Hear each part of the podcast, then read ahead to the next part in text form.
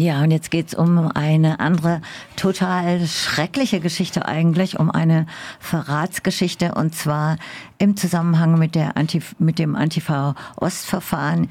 Ihr erinnert euch, der Prozess um Lina E. und die Zusammenhänge, die Antifa-Zusammenhänge dort. Und da gibt es jetzt eine Verratsgeschichte im, konkret um einen Menschen, einen Mann namens Johannes Domhöfer. Und dazu wollte ich dich nochmal fragen, was ist das konkret? Was passiert da gerade?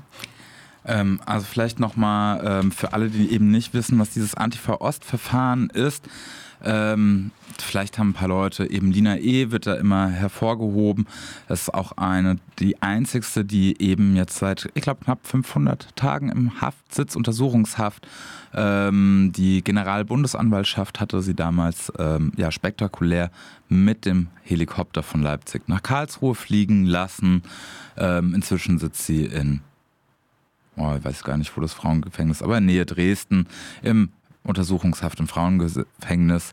Ähm, genau, und in Dresden läuft eben jetzt schon seit längerem dieser Prozess.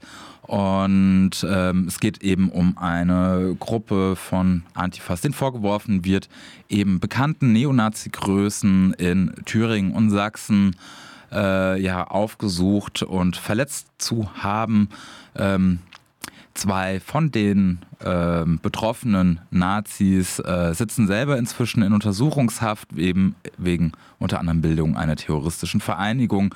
Da geht es so um ähm, Plattenhanna Combat 18, ähm, Atomwaffendivision ähm, aus äh, den USA, was dort eine terroristische Organisation ist. Ähm, genau, und einer der Mitangeklagten, eben Johannes Domhöfer, ist eh schon eine problematische Person. Es gab ähm, Outcalls gegen ihn, die vor ihm waren, eben weil er in der Vergangenheit auch wegen sexualisierter Gewalt gegenüber Frauen aufgefallen ist. Und äh, ja, ihm wurde daraufhin auch so ein bisschen vom Bündnis die Solidarität entzogen. Ähm, zu Recht, denn man unterstützt nicht solche Menschen, die eben ja Macht gegenüber ja anderen Menschen ausüben. Er hat jetzt die Seiten gewechselt. Er ist inzwischen Kronzeuge und hat dafür gesorgt, dass es eben letzte Woche wieder Hausdurchsuchungen unter anderem in Leipzig und Berlin gab und hat allumfassend ausgesagt bei sämtlichen Behörden, also LKA, BKA, Verfassungsschutz, Staatsschutz, Polizei und das nicht nur zu diesen Verfahren, sondern auch zu anderen Verfahren. Also das ist ein Typ, der sehr verankert war in der Szene und äh, in letzter Zeit ausgeschlossen wurde oder ich kann wenig dazu sagen, wie weit ja. er da verankert ja. ist, aber er scheint auf jeden Fall bekannt gewesen zu sein, denn ähm, sowohl Leipzig als auch Berliner Strukturen ähm, konnten nach dem, also haben sich nach diesem Outcall von ihm, wo eben vor ihm gewarnt worden ist, äh, auch dazu geäußert. Ähm, es gab auch eine Debatte eher darum, wie sinnig ist es, ähm, also es ist eh immer die Debatte über Outcalls, wie sinnig ist es, äh, ne, jemanden im Netz am Pranger zu stellen.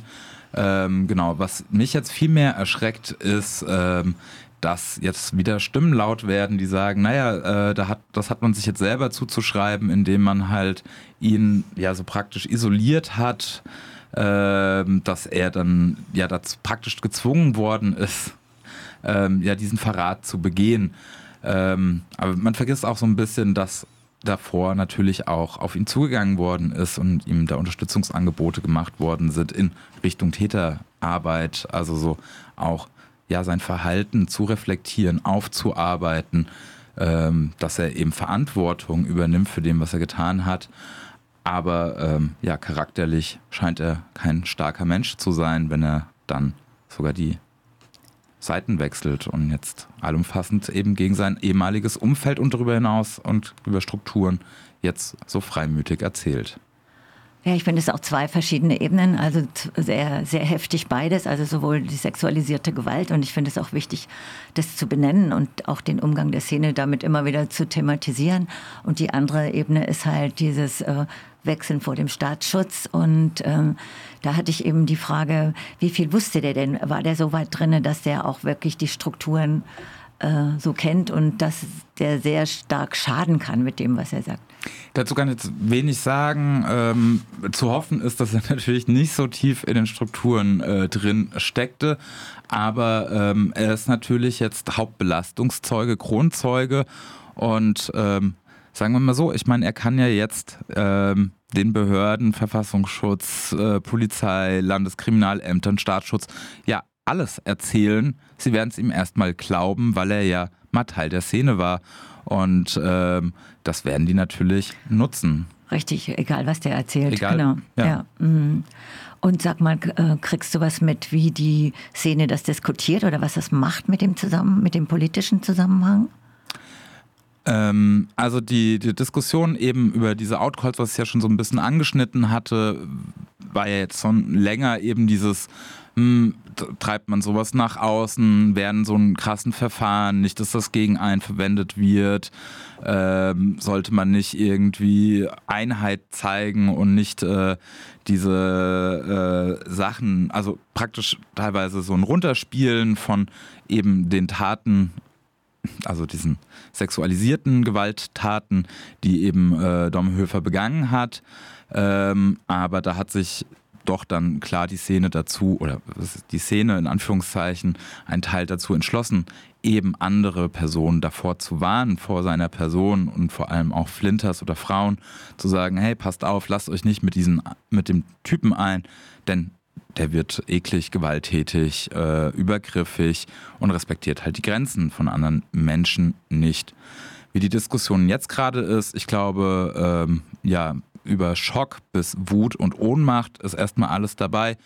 In, auf einschlägigen Webseiten, in den Kommentarspalten kommen natürlich da wieder auch die Äußerungen, hey, äh, da hat man jetzt selber dran Schuld, dass er da aussagt, äh, weil man ihn ja die Solidarität, also die materielle Solidarität auch entzogen hat, so wie genau, also die materielle Solidarität, man vor ihm warnt, äh, gewisse Räume jetzt für ihn äh, geschlossen bleiben, um eben diesen Schutzraum oder eben den, den Raum eben für andere Personen, die aufgrund seines Verhaltens sich dann eben nicht hintrauen würden. Also das ist ja der, der Effekt, warum man sagt, hey, ein Täter kommt nicht mehr in diesen Raum, damit andere Personen sich da erstmal gefahrlos aufhalten können. Und das geht halt nicht, wenn, wenn, wenn so ein Täter da ist. Ähm, aber auch da gibt es gerade Diskussionen äh, oder die Stimmen, die lauter werden, hey, das stimmt nicht. Also so und klar, wer eh schon so eine ja, so ein Schwein war, der bleibt halt irgendwie Schwein, oder? Also, ja. Ja, aber es erschüttert die Strukturen. Also, ich meine, mit den Feministinnen zum einen oder den Frauen Flinters, die in Das ist ja schon erschütternd genug überhaupt. Das erschüttert schon mal und das andere eben auch noch zusätzlich. Das ist ja so eine potenzierte Form. Ja. ja. Ich glaube, die Diskussion geht gerade auch viel darum, ähm, naja, dass man vielleicht auch nochmal in seinen Bezugsgruppen oder in sein Umfeld eben genauer schauen soll, mit wem mache ich denn was. Also es muss ja nicht immer gleich das sein, was jetzt gerade denen vorgeworfen wird. Es reicht ja auch schon andere Sachen im, im Leben. Also so, ähm, ja, schaut genau hin, mit wem ihr da seid, unterhaltet euch über Sachen, die strange sind oder die euch komisch vorkommen. Und äh, ne, es muss ja nicht immer so weit kommen, dass Leute ja, also, ausgeschlossen werden. Man, man kann ja da hinarbeiten. Ich meine, das hat ja eine ganz, ganz lange Geschichte auch in der Linken und auch sehr viel mit sehr viel Zerstörung in den eigenen Strukturen. Und das, ich finde es auch einfach wichtig, da immer wieder neu zu diskutieren und auch andere Dinge mit einzubeziehen, ohne gleich immer einen Spitzelvorwurf oder so. Aber wirklich eine ernsthafte Auseinandersetzung von allen, vor allen Dingen von den Cis-Männern. Ja. Ja. Ist dazu nichts mehr zu sagen. Ich bin auch, ja, ich bin auch, auch wütend, sprachlos und ich gebe dir recht. Und ähm, ich finde tatsächlich, was gerade so ein bisschen Diskussion auch eben über ja, grenzüberschreitendes Verhalten eben auch von Cis-Männern ist. Ähm, sehr spannend, den, den Ansatz der transformativen Gerechtigkeit, indem man eben übergriffiges Verhalten ähm, innerhalb der Community, wo sie stattfinden, versucht aufzuarbeiten und eben auch mit dem übergriffig werdenden Mann äh, zu arbeiten. Und das Ziel ist es da dass er eben nicht nochmal übergriffig wird und Verantwortung übernimmt für das, was er getan hat. Und dass die Thematik auch alle auf sich beziehen. Ja. Wollen wir an dem Punkt das so stehen lassen?